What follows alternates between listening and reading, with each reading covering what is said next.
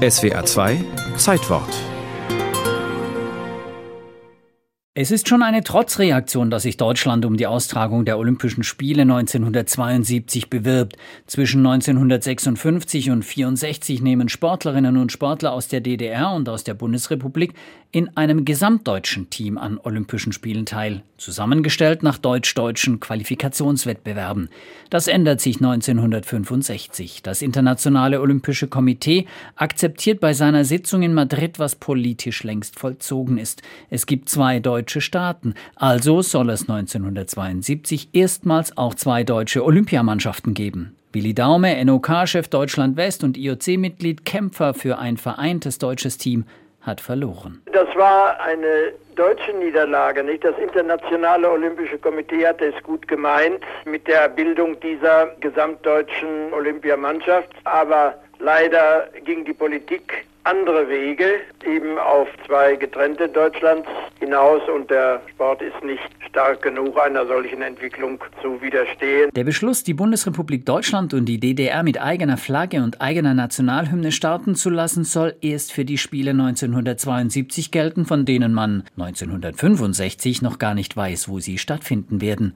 Noch auf dem Heimflug von der IOC-Sitzung in Madrid konkretisiert Daume seine Gedanken, Olympische Sommerspiele nach Deutschland zu holen. Schon drei Monate später reicht Daume beim IOC die Bewerbung für die Olympischen Spiele 1972 in München ein.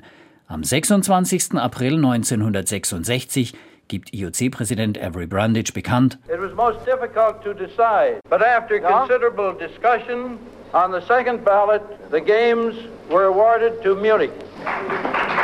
Nach Diskussionen und dem zweiten Wahlgang setzt sich München nur ganz knapp gegen Madrid, Detroit und Montreal durch. Unabhängig der innerdeutschen Spannungen und mitten im Kalten Krieg wird in München schon fleißig auf das Ziel der heiteren Spiele hingearbeitet. Draußen vor der Stadt entsteht ein riesiger Olympiapark. Das Olympiastadion mit dem Zeltdach aus 70.000 Acrylglasplatten gilt bis heute als architektonisches Schmuckstück. Zu den modernen Spielen gehört auch ein vielfältiges Kulturprogramm, für das Klaus Behringer als Kulturchef im Organisationskomitee neue Wege geht. Darüber hinaus bauen wir ein kleines olympisches Theater mit etwa 3000 Plätzen hier auf dem Oberwiesenfeld, wo wir etwas machen werden, was man jetzt unter Multimedia bezeichnet. Eine Komposition von elektronischer Musik, von Lichtballett, von beweglichen, aufblasbaren Körpern und so weiter. Am 26. August 1972 eröffnet Bundespräsident Gustav Heinemann die Spiele.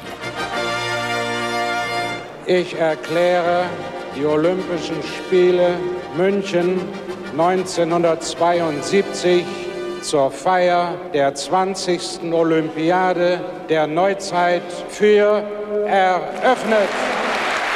Die Mannschaft der DDR gewinnt 66 Medaillen, 20 davon in Gold. Weniger erfolgreich das Team der Gastgeber, 40 Medaillen, davon 13 goldene.